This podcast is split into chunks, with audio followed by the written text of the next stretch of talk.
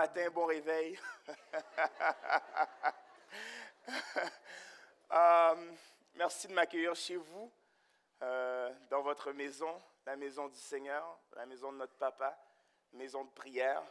Si tu nous visites et que tu te demandes pourquoi j'utilise ces expressions, c'est parce que dans la Bible, il y a un verset qui dit que le temple de Dieu, la synagogue à l'époque, l'église aujourd'hui, est la maison de prière. Euh, il y a d'autres passages qui disent je suis dans la joie lorsqu'on me dit allons à la maison de l'Éternel. Merci de m'accueillir parmi vous. Merci au leadership également. Merci à Pasteur Guetta qui nous salue en direct de la BTB. Euh, merci à Jésus. Vous savez, euh, à chaque fois que j'ai une opportunité d'apporter la parole, je ne le prends jamais à la légère, je le fais toujours avec crainte et tremblement, parce qu'il en va de nos âmes. Je reviens à vous encore. Merci infiniment du fond du cœur. Merci pour vos appels, vos courriels, vos prières, votre soutien, les 45 000 dollars amassés pour le projet Montréal-Nord. Amen. Amen. Église de Portail à Montréal-Nord, avril 2023. On est excités. Les choses vont de bon train. Euh, vous savez, on est dans une série qui s'intitule Perspective, puis euh, on veut regarder à notre perspective. On veut regarder à notre perspective, puis euh, souvent de fois, on se retrouve à avoir des perspectives qu'on croit être très vraies, mais qui peuvent être erronées. C'est l'exemple de ces hommes aveugles qui sont entrés dans une pièce et on leur a demandé de toucher hein, ce qu'ils voyaient, l'objet qui était devant eux. Et ils devaient ensuite faire des commentaires. Puis un dit, ah, c'est ceci, l'autre dit, c'est cela, l'autre dit, c'est etc., etc. Et finalement, tous étaient dans l'erreur. C'était un éléphant. Mais les hommes aveugles n'avaient jamais vu un éléphant. Et parfois, je crois que c'est un peu comme nous lorsqu'on regarde au livre de Job et qu'on pense que c'est un livre qui s'agit de souffrance. On manque la perspective profonde que c'est en fait un livre qui s'agit de la grâce de Dieu au milieu de la souffrance. Que c'est un livre qui s'agit du caractère inchangeable de Dieu. Que c'est un livre qui appelle à notre foi au milieu de la souffrance. Et alors qu'on est au cinquième message, où on veut se poser la question, Dieu se préoccupe-t-il de moi? Dieu se préoccupe-t-il de moi? On va regarder au chapitre 29 à 31, mais je crois profondément, enraciné dans mon âme, que Dieu se préoccupe de Montréal-Nord. Dieu se préoccupe de ce que les gens disent au sujet de Montréal-Nord. Des athlètes professionnels sont issus de Montréal-Nord. Des artistes y vivent. Et pourtant, très souvent, nous entendons que le côté sombre et macabre qui pèse sur une portion de Montréal-Nord. Et c'est parce que Dieu se préoccupe de Montréal-Nord que nous, ici au portail, nous ne désirons pas réinventer la roue. Nous ne désirons pas changer Montréal-Nord. Nous ne désirons pas créer Montréal-Nord. Nous ne désirons pas sauver Montréal-Nord. Nous désirons être des serviteurs et des servantes inutiles au service du grand Dieu qui est déjà à l'œuvre à Montréal-Nord. Nous ne sommes que des collaborateurs. C'est pourquoi je veux vous encourager à continuer à prier, je veux vous encourager à être des nôtres le 16 novembre prochain à 19h30, alors qu'on aura une soirée d'information pour tenter de répondre aux questions que vous pouvez avoir, pour donner du développement au sujet de où est-ce qu'on en est. Nous sommes convaincus que Dieu fait une œuvre extraordinaire et qu'il le, continuera avec nous à ses côtés. Amen. Job 29 à 31. Euh, on va aller voir trois pistes de réponse pour nous aider à saisir si Dieu se préoccupe de nous. Je vais lire chaque chapitre au temps convenu, puis je vais simplement adresser quelques portions des dix chapitres. Et la raison pourquoi je vais lire ces trois chapitres de quelques versets quand même, c'est parce qu'on est venu écouter, oui, un prédicateur, certes, la parole de Dieu. Et quoi de mieux que de plonger nos regards dans plus que le Daily Digest, le verset du jour sur YouVersion. Et j'ai lu ma Bible, c'était. Puis il n'y a pas de condamnation, hein? mieux vaut le verset du jour que rien du tout. Cela dit, je crois qu'en ce dimanche, jour sacré du Seigneur, quoi de mieux que de lire l'échange, le monologue de Job, écrit un peu de manière poétique. Et sans plus tarder, je vais faire la lecture pour nous. Dieu se préoccupe-t-il de moi? Job exposa de nouveau sa thèse et dit, Oh, que je ne puis être comme au mois du passé. Hmm. Comme au jour où Dieu me gardait, quand il faisait briller sa lampe sur moi, ma tête et qu'à sa lumière je m'avançais dans les ténèbres tel que j'étais au jour de ma pleine maturité. Quand Dieu veillait en ami sur ma tente, quand le Tout-Puissant était encore avec moi et que mes jeunes fils m'entouraient, quand mes pieds baignaient dans la crème et que le rocher répandait près de moi des ruisseaux d'huile. Ah, quand je sortais pour aller à la porte de la ville et que je me faisais préparer un siège sur la place. Les jeunes gens me voyaient et se retiraient. Les vieillards se levaient et se tenaient debout. Les princes arrêtaient leurs propos et mettaient la main sur leur bouche. La voix des chefs se taisait et leur langue s'attachait à leur palais. Car l'oreille qui m'entendait me disait heureux. L'œil qui me voyait me rendait témoignage. En effet, je délivrais le malheureux qui implorait de l'aide, et l'orphelin que personne ne secourait. La bénédiction de celui qui allait périr venait sur moi. Je remplissais de joie le cœur de la veuve. Je me revêtais de la justice. Elle me revêtait. J'avais mon droit pour manteau et pour turban. J'étais des yeux pour l'aveugle et des pieds pour le boiteux. J'étais un père pour les pauvres. J'examinais la cause de l'inconnu. Je brisais la mâchoire de l'injuste et j'arrachais la proie de ses dents. Alors je disais, j'expirerai J'aurai des jours nombreux comme le sable. Mes racines se tiendront vers l'eau. La rosée passera la nuit sur mes rameaux. Ma gloire se renouvellera en moi et mon arc retrouvera force dans ma main. On m'écoutait et l'on restait dans l'attente. On gardait le silence pour entendre mes conseils. Après mes paroles, on ne répliquait pas. Et mes propos se répandaient sur eux. Ils m'attendaient comme on attend la pluie.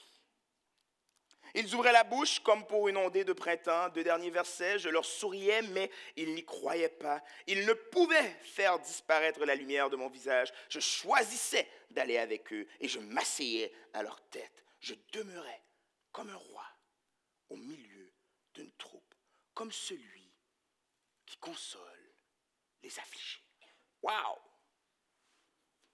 On se souvient tous de Job 1 verset 21, l'Éternel a donné. Avez-vous entendu la, manière dont Job se souvient des jours glorieux? Il n'y a pas si longtemps, il y avait une, charade, une tirade entre lui et ses interlocuteurs, ses amis qui lui disaient, non, il y a certainement un péché dans ta vie. Et il rappelle ici les jours glorieux. Et le titre de mon point, c'est Et pourtant moi, et pourtant, moi, je me préoccupe, je me suis préoccupé des pauvres et de Dieu. Et pourtant, moi, Dieu se préoccupe-t-il de moi? Et pourtant, moi, je me suis préoccupé des pauvres et de Dieu. Job plaide son légalisme. Il plaide toutes ses bonnes actions, toutes ses BA, toutes les fois qu'il est allé chez Costco, puis qu'il a appelé son voisin Yvan, puis qu'il a fait la, commande pour Yvan. Toutes les fois qu'il a déneigé l'entrée. Toutes les richesses qu'il a obtenues. La fois qu'il avait un bateau, qu'il voulait changer de bateau, la fois qu'il est parti en Floride pour trois semaines, puis il a laissé sa maison. La fois que Job plaide tout ce qu'il a fait. Et pour Job, il se dit, Mais tout ce que j'ai fait et tout ce que j'avais doivent représenter une absence, une exemption de souffrance. Et ça nous, pousse, à se poser la question, mais pourquoi souffrons-nous? Pourquoi? On peut souffrir pour toutes sortes de raisons. On peut souffrir pour péché. Hein? On a un péché dans notre vie.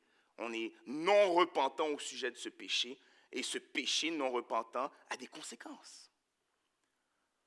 On peut souffrir parce que Dieu permet à certains égards des moments de souffrance pour une croissance spirituelle. Pensons à Jacques, hein, qui nous encourage à voir tous les moments de pression, tous les moments euh, comme des opportunités de croissance, qui, ont pour de parfaire, hein, de rendre notre joie mature en grec. On peut penser aux fois où nous souffrons parce que Jésus lui-même a dit que nous souffririons. Hein? Vous serez persécutés à cause de mon nom. Pourquoi souffre-t-on? D'autres fois, on peut souffrir tout simplement parce qu'on est dans le désert. Bien évidemment, le désert peut faire penser à pécher. Mais rappelons-nous l'histoire d'Israël qui était dans le désert. Ce n'était pas un péché à prime abord, c'était le salut de l'ange de l'Éternel qui est passé. C'était la Pâque qui, qui libérait le peuple de l'esclavagisme pour aller en terre promise. C'était en soi une bénédiction. Mais parfois, il nous arrive de prendre les bénédictions et de les dilapider. Pensons au fils prodigue j'ai un véhicule, mon fils a, bon, il a deux ans et demi, mais s'il était plus vieux et que je lui remettais les clés du véhicule, ce qui pouvait être une bénédiction s'il avait eu l'âge de la maturité, un permis de conduire, etc., ça verrait être une malédiction.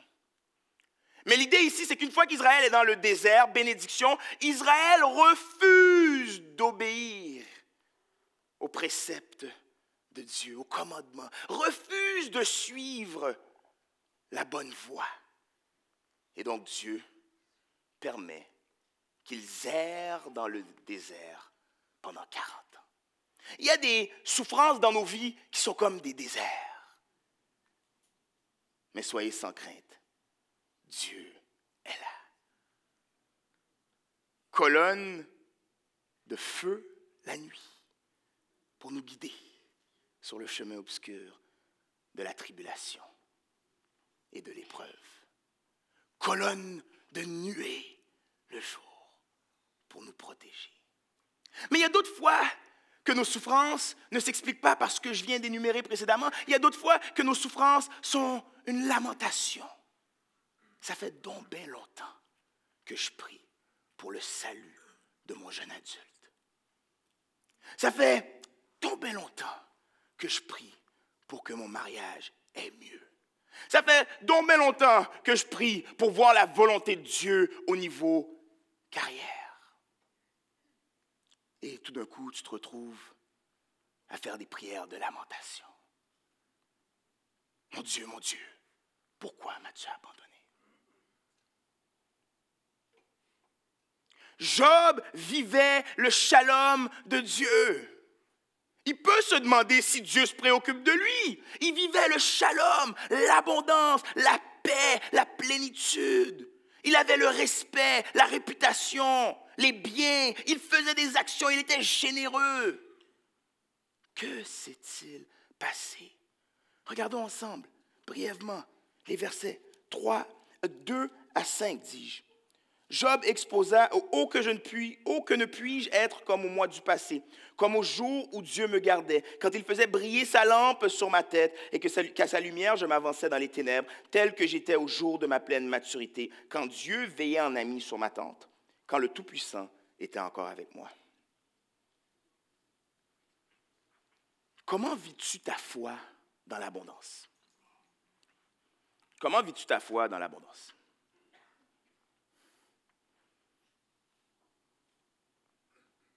Est-ce que tu gardes tout pour toi? Ou est-ce que tu donnes tout?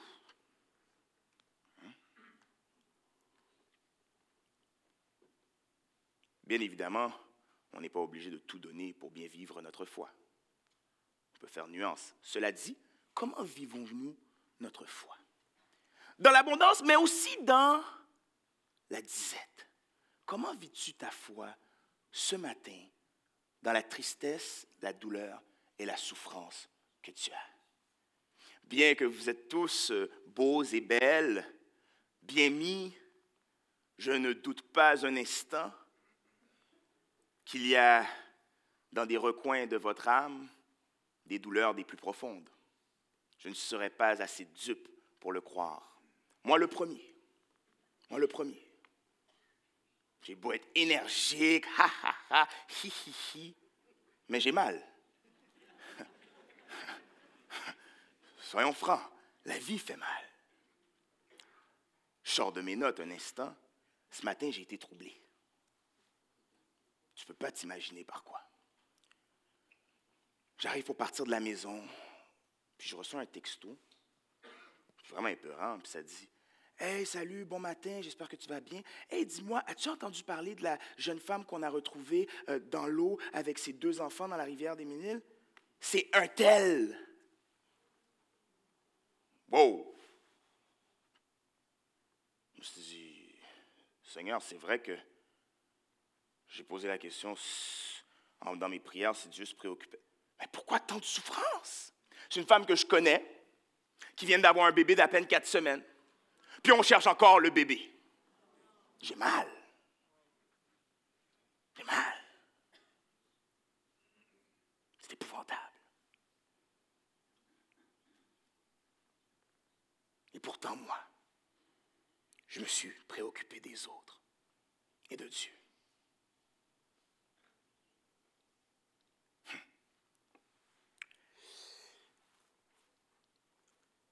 Souvent, le problème, c'est que lorsqu'on ressasse le passé, nous cherchons trop souvent à retourner aux jours bénis. Ah, les jours bénis, où le lait et le miel coulaient. Ah, quand j'avais 20 ans. Ouf. Dit le tout jeune. Euh, mais souvent, on veut retourner à ce qu'on avait, hein, à ce qu'on faisait. Parfois, je me rappellerai toujours avoir parlé avec ce pasteur qui m'expliquait qu'il ne pouvait plus jouer. Il était rendu à un certain âge, puis il ne pouvait plus jouer au hockey. Puis c'était comme une succession de mini-deuils qu'il devait comme apprendre. Puis, tu avec la vie, les saisons. Et parfois, lorsqu'on réfléchit aux jours bénis, on réfléchit à ce qu'on pouvait faire, à ce qu'on faisait. Alors que ce qui est intéressant avec Job, la première chose dont il aspire à, en dépit de ses circonstances, c'est le retour à la pleine communion. Vous vous souvenez, la semaine dernière, nous parlions de où est Dieu dans l'épreuve. Et c'est comme si Job dit, je veux revenir à cet état où mon âme avait satiété de la paix de Dieu et de sa présence. Puis je lis ça, puis j'étais comme, wow, c'est fort ce qu'il dit. Il dit, euh, verset 12, 13, En effet, je délivrais le malheureux qui implorait de, qui implorait de l'aide et l'orphelin que personne ne secourait. La bénédiction de celui qui allait périr venait sur moi. Plus loin, 24 et 25, là j'étais à 12, 13, mais plus loin, 24, 25, je leur souriais. Ils n'y croyaient pas, ils ne pouvaient faire disparaître la lumière de mon visage. Je choisissais d'aller avec eux et je m'asseyais à leur tête. Je demeurais comme un roi au milieu d'une troupe, comme celui qui console les affligés. Puis, Dieu a permis que je sois dans une semaine de jeûne et de prière cette semaine, puis euh, au milieu de ma dévotion. D'ailleurs, je veux t'encourager, il reste deux mois à l'année. Ouvre ta Bible plus souvent, lis ta Bible. Euh, à toi qui souffres, les promesses de Dieu sont juste infaillibles. Juste infaillibles. Puis je lis ma Bible. Cette année, j'ai décidé de faire quelque chose d'autre différent. Au lieu d'aller de manière canonique, Genèse à, Apocalypse, je lis de façon alphabétique. Puis je suis rendu à la lettre L. Puis je suis en train de lire Luc. Et Luc 4. Je tombe sur Luc 4 cette semaine. Puis ça dit à un moment donné, puis je vais paraphraser si vous me permettez. Jésus est là. Il est dans le temple. Il déroule le rouleau. Aïe, aïe. Puis il lit que l'Esprit du Seigneur est sur lui. Juste ça, c'est un message en soi, mais on n'a pas le temps ce matin d'aller là. Mais il lit ça, puis il continue, puis il dit, pour rendre libres les opprimés, pour rendre la vue aux aveugles, pour libérer les captifs, pour proclamer une année de grâce de la part du Seigneur. Puis j'étais comme, wow, that looks like Job. Ça ressemble à Job. Job faisait ça, prendre soin de l'aveugle et de l'orphelin, des plus vulnérables, une justice sociale biblique hors pair. Il était là, puis il nourrissait. Puis Jésus dit, c'est moi qui suis le pain de l'orphelin. C'est moi son papa. C'est moi qui subviens aux besoins de la veuve. Je suis l'année de grâce de la part du Seigneur. Je ne sais pas qui t'attend, je ne sais pas ce que tu espères, mais il est bon d'attendre en silence le secours de l'Éternel.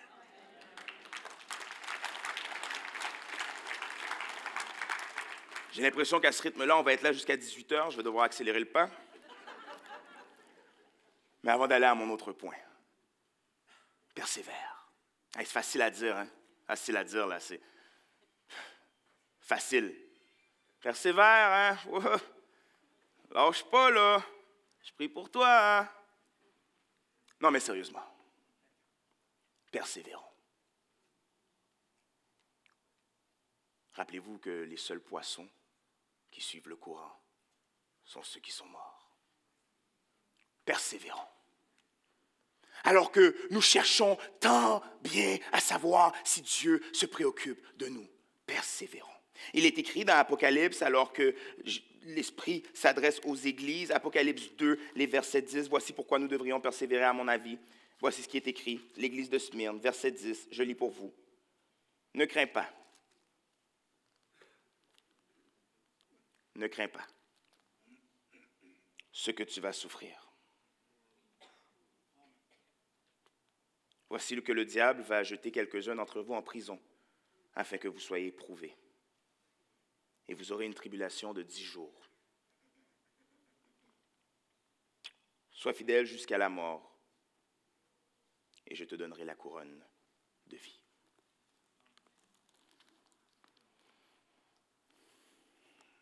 Au jour de la détresse, ne nous appuyons pas sur nos œuvres, sur ce que nous faisions qui fonctionnait, mais appuyons-nous sur la seule personne et la seule chose, la seule œuvre qui ne puisse valoir quoi que ce soit au jour du jugement, la personne de Jésus-Christ et son œuvre incommensurable à la croix.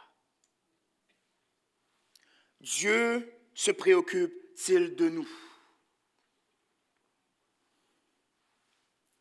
Job 1, 21 nous dit que Dieu a donné, mais si vous allez un peu plus loin dans la lecture, ça nous dit que Dieu a repris. Et Job continue son exposé en disant, mais maintenant.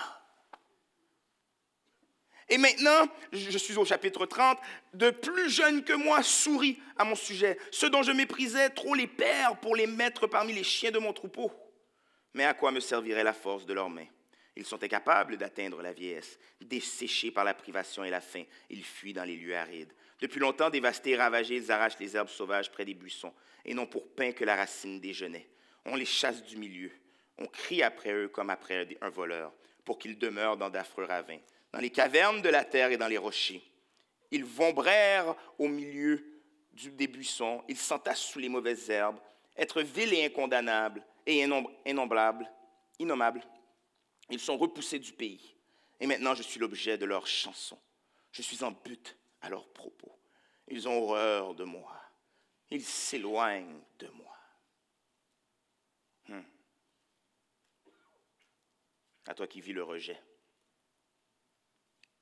ils ne se retiennent pas de me cracher au visage.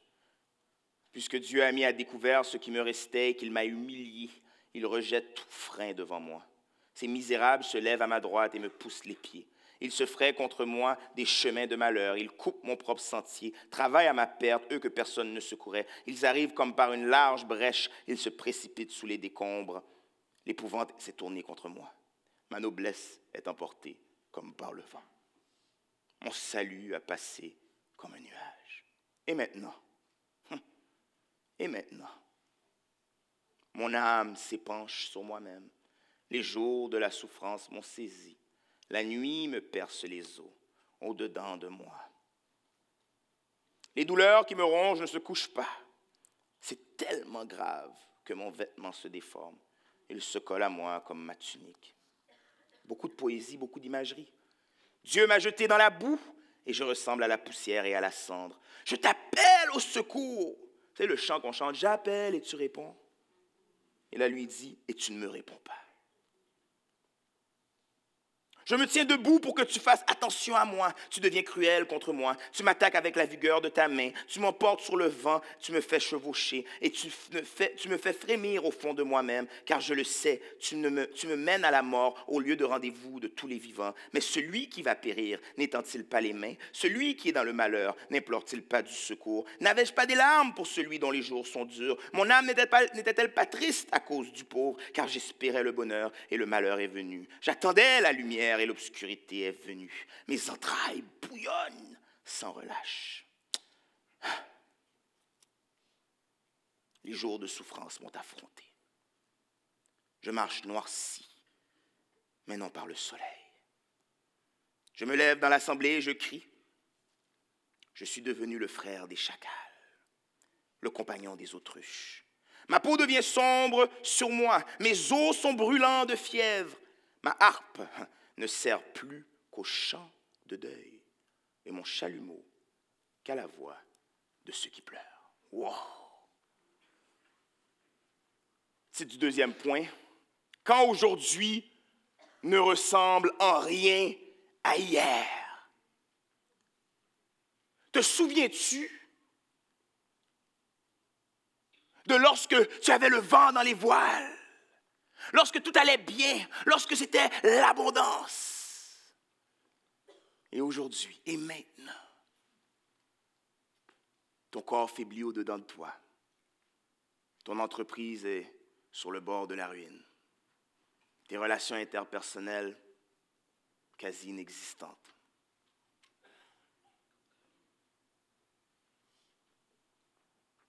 Ton mariage commence plus par la lettre D que par la lettre M.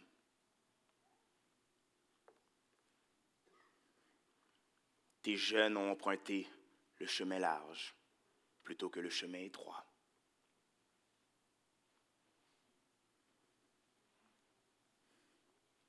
Comment un Dieu bon peut-il punir injustement ceux qui sont bons?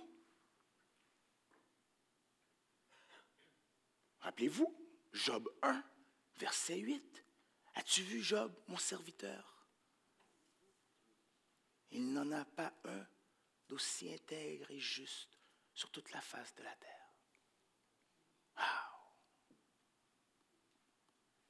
Mais pourquoi? Pourquoi?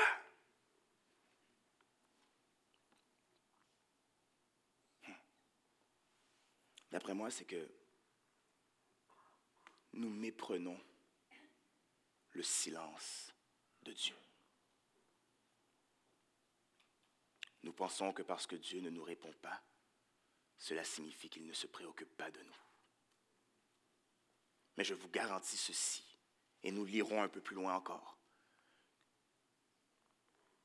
que Dieu se préoccupe tout autant de l'Ukraine qui souffre, de la Taïwan, de la Corée, de l'Éthiopie, d'Haïti, de Cuba, des pays dans l'Amérique du Sud, du Venezuela, qu'il se préoccupe de nous ici.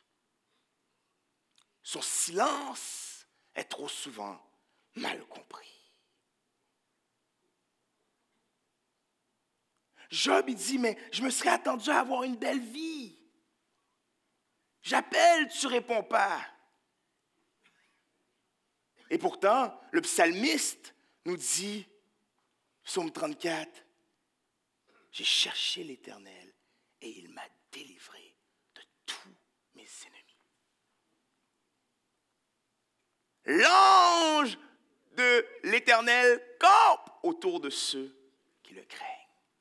Et drôlement, si on prenait de manière euh, analytique ces chapitres, les derniers chapitres, le chapitre 28, verset 28, nous dit que la sagesse se trouve d'abord dans la crainte Dieu. Et c'est comme si on nous disait ici un instant que Job ne saisit pas bien le silence de Dieu. Job se pensait Titanic, l'insubmersible.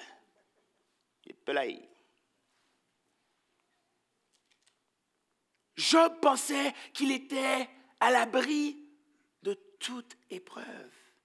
Et l'épreuve frappe. Et que doit-il comprendre? Que doit-il faire? Je pense que la première chose qu'il doit comprendre, c'est qu'il doit se souvenir de ces paroles qu'il avait lui-même prononcées au chapitre 19. Je sais que mon Rédempteur est vivant et qu'il se lèvera le dernier.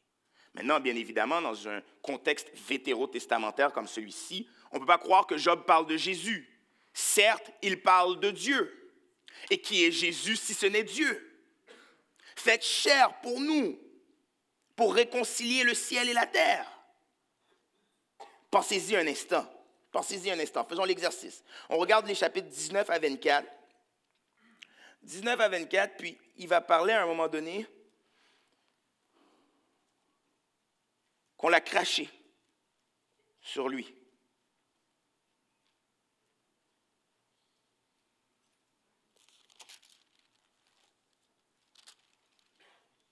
J'arrive. Vous êtes encore là? Qui est plus vite que moi? 10, parfait. On regarde quand même 19 à 24, là. Je ne me suis pas trompé. 10, il parle de cracher sur lui. 19 à 24, il va parler Tu m'attaques avec la vigueur de ta main. Après ça, il va aller plus loin au verset 24. Mais celui qui va périr n'étant-il pas mains? Celui qui est dans le malheur n'implore-t-il pas du secours? Et si vous me permettiez un instant d'extrapoler ces paroles? Permettez-moi un instant d'aller un peu plus loin. N'ont-ils pas craché sur Jésus de Nazareth? Ne se sont-ils pas moqués de Jésus de Nazareth? Ne lui ont-ils pas dérobé de sa tunique ce Jésus de Nazareth? N'avait-il pas les bras étendus, celui qui souffrait pour vous et moi? N'a-t-il pas imploré le secours au milieu de sa tempête? Rappelons-nous les paroles. Eli, Eli, lama sabachthani. Mon Dieu, mon Dieu, pourquoi m'as-tu abandonné? Jésus se posait-il la question si Dieu l'avait abandonné? Possiblement. Mais lorsqu'on fait une étude un peu plus profonde, nous nous rendons compte que non, jamais il ne s'est douté de la préoccupation du Père à son égard. Si on lit le psaume 22, il est écrit Mon Dieu, mon Dieu, pourquoi m'as-tu abandonné? Et lorsqu'on étudie les psaumes, on s'aperçoit que ce sont des hymnes et des chants. Jésus chantait au milieu de sa souffrance. Ouf, tu nous en demandes un peu, là, pasteur. Pouce, mais pouce égal. Non, je ne nous appelle pas masochistes. Je ne nous appelle pas ceux qui aiment la douleur et la torture. Je nous appelle tout simplement disciples de celui qui a souffert d'abord pour Regardez ce qu'un autre passage nous dit, qu'on retrouve dans les prophètes. Le fameux passage d'Ésaïe 53, que plusieurs d'entre nous ne sont pas sans connaître, qui dit ceci. Méprisé et abandonné des hommes, homme de douleur et habitué à la souffrance, semblable à celui devant qui l'on se voile la face. Il était méprisé, nous ne l'avons pas considéré. Certes, j'ai besoin que tu écoutes ça ce matin. J'ai besoin que tu écoutes ça ce matin. La seule chose que j'ai besoin que tu retiennes ce matin, c'est que ce sont nos souffrances qu'il a portées. Hein? C'est de nos douleurs qu'il s'est chargé. Et nous, nous l'avons considéré comme atteint d'une plaie, comme frappé par la pleine main de Dieu. Alors que Job a goûté à une taloche, une tape, Jésus a pris l'entière force de la main de Dieu. Mais qui peut résister à la main de Dieu, si ce n'est Dieu lui-même?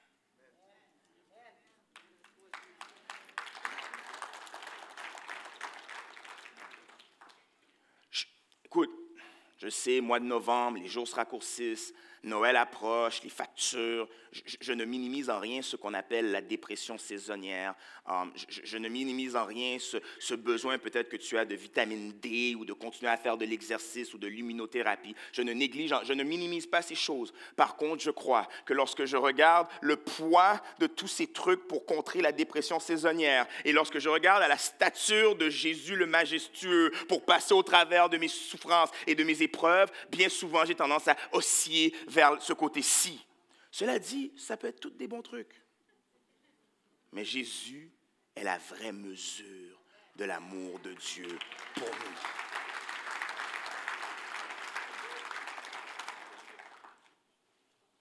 Dernier élément de réponse, alors qu'on se pose la question, Dieu se préoccupe-t-il de moi? Hum. J'aimerais vous proposer cette piste. Et si Dieu, et si Dieu ne se préoccupait pas de nous. Après tout. What if we had it all wrong? Et si nous nous trompions? Dans un livre que je voulais apporter ici pour vous en lire un extrait, l'auteur passe au travers de 52 grandes questions qu'on peut se poser sur la foi chrétienne. Et une des questions, c'est pourquoi Dieu nous a-t-il créés? Pourquoi? Et si Dieu se préoccupait d'abord et avant tout de sa gloire que de nous? Qu'est-ce que cela voudrait-il dire? Je vais m'abstenir de lire le chapitre 31 pour vous, quoiqu'il aurait été très excellent de le lire, mais comme j'ai déjà dit, le temps file. Vous le lirez, OK? Deal? Vous le lirez à la maison, chapitre 31. 31 en entier, lisez-le, mais je vais quand même commenter les portions que je jugeais plus à propos pour nous. Et si Dieu se préoccupait d'abord et avant tout du poids de sa gloire sur l'univers? Job va se lancer dans une tirade avec 18 si. Il parle en langage très, très, très juridique. Puis si j'ai fait ça, fait ci. Si j'ai fait ça, fait ci. Si j'ai fait ça, fait ci 18 fois. Si j'ai fait ça, puis, puis, là, il répond, mais en réalité, je n'ai pas fait ça. Puis là, Job va plaider au verset 5, si ma mémoire ne me fait défaut, qu'il va plaider l'histoire ou l'idée qu'il est un homme intègre. Après avoir passé son temps au chapitre 29 à nous partager son légalisme, ses bonnes actions, il veut maintenant passer du temps avec nous pour nous montrer sa bonne personne. Oh, il est donc bien bon, Job. Si j'étais chrétien, je voudrais être chrétien comme Job. Il dit tout ce que j'ai fait, puis après ça, il arrive de manière vraiment, euh, euh, juste le terme anglais, mais de, de manière vraiment fracassante, comme j'ai fracassé mon micro. il arrive puis il dit que le Tout-Puissant me réponde. On n'a pas le temps ce matin d'aller dans les coutumes du Proche-Orient ancien, mais simplement dire ceci. Ça, dans le langage de l'époque, c'était une manière de mettre un sceau. C'est pour ça qu'un peu plus bas, il va dire Je mets ma signature. Parce que c'était une manière de dire la déclaration finale est là. Le duel est déclaré. Si tu as un problème avec moi, Pasteur Simon, let's go. C'est ça qu'il dit. Il dit Si Dieu ne peut pas prouver que j'ai fait tout ce dont mes amis me reprochaient, qu'il y avait un certain péché latent dans ma vie.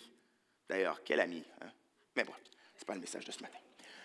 Si mes amis, si toi-même, Dieu le Tout-Puissant, tu peux me reprocher que je n'ai pas tout fait ce que je devais faire, que je ne suis pas la bonne personne que je dis être, go, je te mets au défi.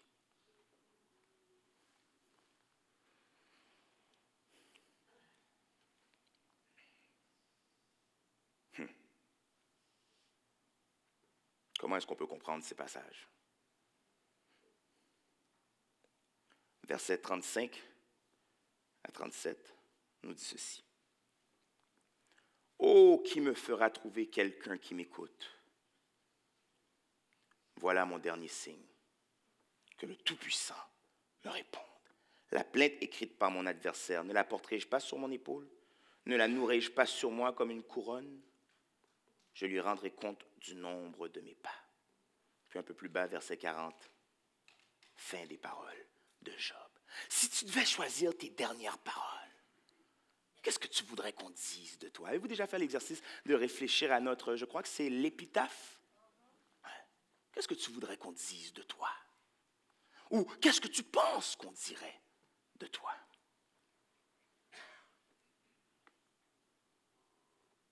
Je pense qu'une chose qu'on dirait peut-être sur Job, certains seront d'accord avec moi, qu'il a souffert une injuste vie, bien involontaire.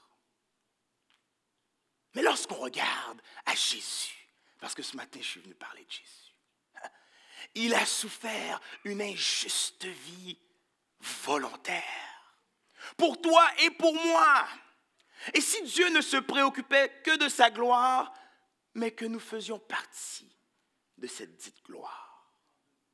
Et si? Mais le problème souvent qui nous arrive d'avoir, vous et moi, c'est notre manque de perspective théologique. Job pensait que être dans l'abondance signifie l'absence de souffrance, nous l'avons vu. Certes, il n'y a rien, au contraire même, qui nous dit ça.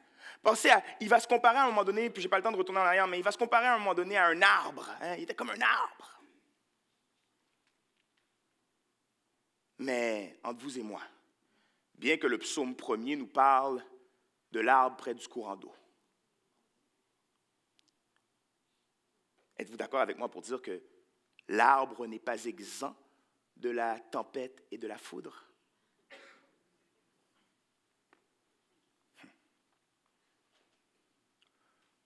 Notre manque de théologie fait qu'on préfère parfois cracher sur Dieu que de nous regarder nous-mêmes dans le miroir. Il préfère défier Dieu que de supplanter son propre intégrité. Je suis. Évidemment, lorsqu'on regarde de manière dans le texte, Job n'a pas péché proprement dit, comme nous avons vu les sources ou les origines de certaines raisons pourquoi on peut souffrir.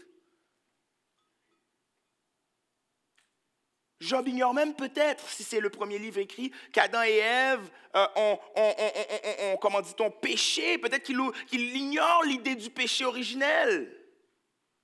Certes, pour nous qui appliquions ce livre de manière chrétienne, nous savons que tous ont péché et sont privés de la gloire de Dieu. Nous savons, hein, nous savons que nous devons prendre garde pour ne pas tomber nous-mêmes, nous dit Galates 6.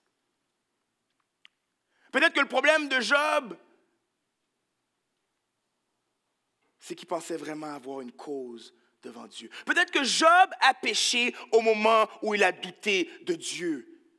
N'est-il pas intéressant de constater comment sa foi tout au long du livre est quand même là? Toujours un aspect de la foi. Son espérance ne semble jamais le quitter. Et pourtant, comme un homme imparfait, Job va pécher dans ce qu'il dira au sujet d'un Dieu insensible et injuste. Job va pécher dans l'idée qu'il veuille plaider sa propre justice.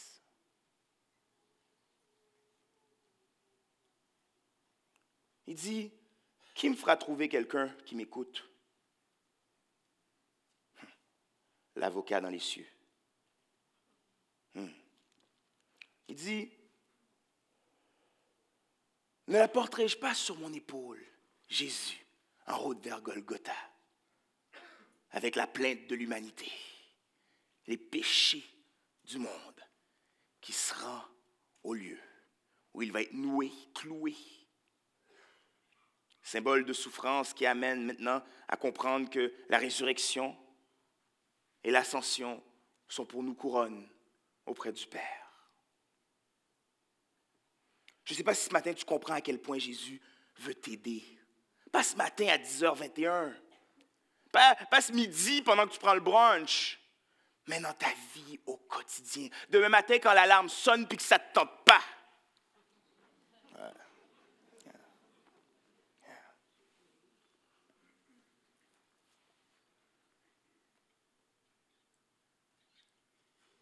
Dieu se préoccupe tellement de Job qu'il dira au chapitre 1er, verset 8, comme nous l'avons dit plus tôt, As-tu vu mon... Des fois, tu te demandes, mais pourquoi il a attiré la Mais voyons donc. Nous, nous savons que Dieu est fier de son serviteur. As-tu vu comment Dieu... Aïe, aïe, aïe. As-tu vu comment Dieu tient la laisse de Satan? Dieu est souverain. As-tu remarqué un instant comment Dieu va dire, mais seulement ne touche pas à sa vie? Parce que si Dieu, si Job était mort, qui pourrait témoigner de la gloire de Dieu? Si tu étais mort dans tes souffrances, comment pourrais-tu témoigner de la gloire de Dieu lorsqu'il t'en délivre? Un ami m'a dit, il faut avoir du vécu pour pouvoir avoir du témoignage. Un puritain a dit, Gloire soit rendue à notre Seigneur pour le marteau, la lime et la fournaise. Un autre théologien que j'aime beaucoup, du nom de A.W. Tozer, dira la chose suivante. Le marteau, en commentant ce que le puritain avait dit quelques siècles plus tôt, est un outil utile, mais le clou, s'il avait des sentiments et de l'intelligence, pourrait présenter un autre aspect de l'histoire. En effet, le clou ne connaît le marteau que comme un adversaire, un ennemi brutal et sans pitié qui ne vit que pour le soumettre, le frapper hors de vue et le clouer sur place. C'est ainsi que le clou voit le marteau, et il est juste, sauf pour une chose. Le clou oublie que le marteau et lui sont les serviteurs du même ouvrier. Que le clou se rappelle seulement que le marteau est tenu par l'ouvrier, tout ressentiment à son égard disparaîtra. Le charpentier décide de la tête qui sera battue ensuite et du marteau qui sera utilisé pour le faire. C'est son droit souverain. Lorsque le clou se sera soumis à la volonté de l'ouvrier et aura eu un petit aperçu de ses plans bienveillants pour son avenir, il cédera au marteau sans se plaindre. Ce matin, j'ai besoin de te dire au milieu de ta souffrance, j'ai besoin de te dire une chose, une chose, une chose. Il faut vraiment, vraiment qu'on ait à la louange. Mais une chose, Jésus est la réponse. Ça fait plus de 40 minutes que je parle avec toi et je dois te le dire encore et encore. Tu dois l'entendre, même si peut-être tu le sais. Permets-moi de te le rappeler, parce que bien souvent nous avons besoin d'être rappelés beaucoup plus que d'être instruits. Jésus est la réponse. Le bouddhisme dit que la souffrance doit être évitée. C'est parce que nous avons des désirs que nous cédons aux souffrances. L'hindouisme dira que la souffrance est rétributive, c'est le karma, la fameuse loi karmique. Si tu reviens comme une fourmi au monde, c'est parce que tu as tellement de choses à apprendre. L'islam dira que la souffrance, c'est pour les faibles. C'est pourquoi la religion islamique, musulmane, rejette l'idée qu'un Dieu puisse avoir été crucifié. Les dieux gréco-romains de l'époque de Jésus étaient forts et vaillants peu de dieux gréco-romains sont morts. Seul Jésus, qui soit dit en passant, est le seul vivant de tout ce que je vous ai Seul Jésus a choisi la souffrance et la mort comme signe et gage de vie. S'il était resté mort, nous n'en parlions pas 2000 ans plus tard. Mais parce qu'il est vivant et parce qu'il règne, nous savons qu'il est la seule réponse. Et lorsque nous nous posons la question s'il se préoccupe de nous, nous répondons ceci. J'arrive à la fin. J'arrive à la fin. La préoccupation première de Dieu est sa gloire, à laquelle, dans son amour ineffable, il veut nous faire participer en tant que témoins bien-aimé. Lorsque nous regardons à David ou à Job, lorsque nous regardons à leurs souffrances, nous constatons qu'ils convergent de différents endroits, mais qu'ils convergent tous au même endroit, au pied du Maître, à la croix de Jésus. Alors qu'on va aller à la louange, viens avec moi à la croix de Jésus. Euh, je vais terminer avec cette histoire. On a parlé beaucoup ce matin. Imaginons un instant, une histoire fictive, OK? Imaginons un instant un jeune couple. Le jeune couple vient nous voir, puis euh, ça va super bien. La madame est enceinte, jumeaux.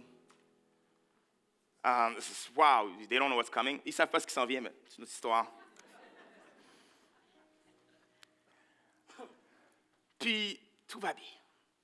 Puis au moment de l'accouchement, tout se corse. Un des euh, poupons ne s'y rend pas. L'autre est atteint d'un trouble dégénératif sévère. On ne sait pas combien de temps on peut lui donner pour la vie. Vous pouvez imaginer ce que ça cause comme tension au sein d'un couple. Le couple se sépare.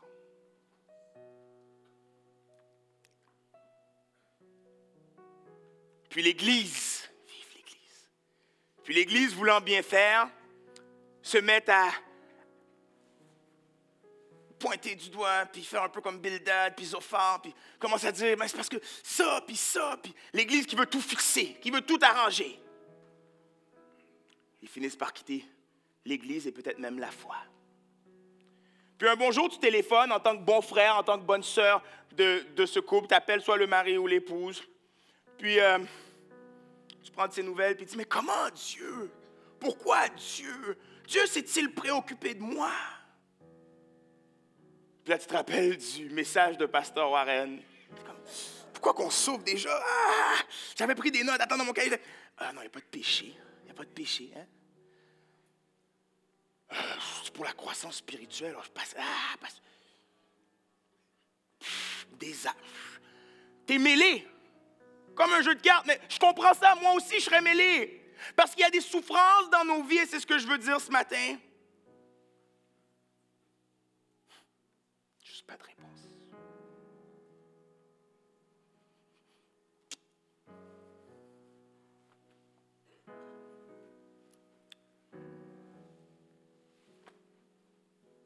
Il y a des souffrances qui dépassent l'entendement. Il y a des souffrances qui font mal au plus profond de ton âme.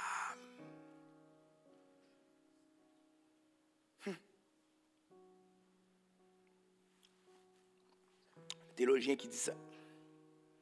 Tout comme les discours des amis de Job nous apprennent à nous méfier de notre tendance à blâmer, les discours de Job nous empêchent de faire des hypothèses rapides sur le cœur de Dieu à notre égard dans la souffrance.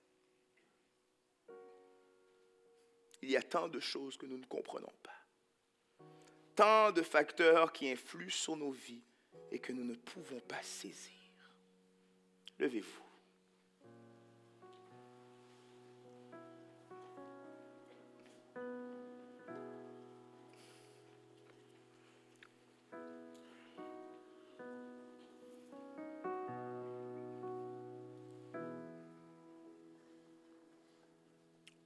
Béni soit le Dieu et Père de notre Seigneur Jésus-Christ.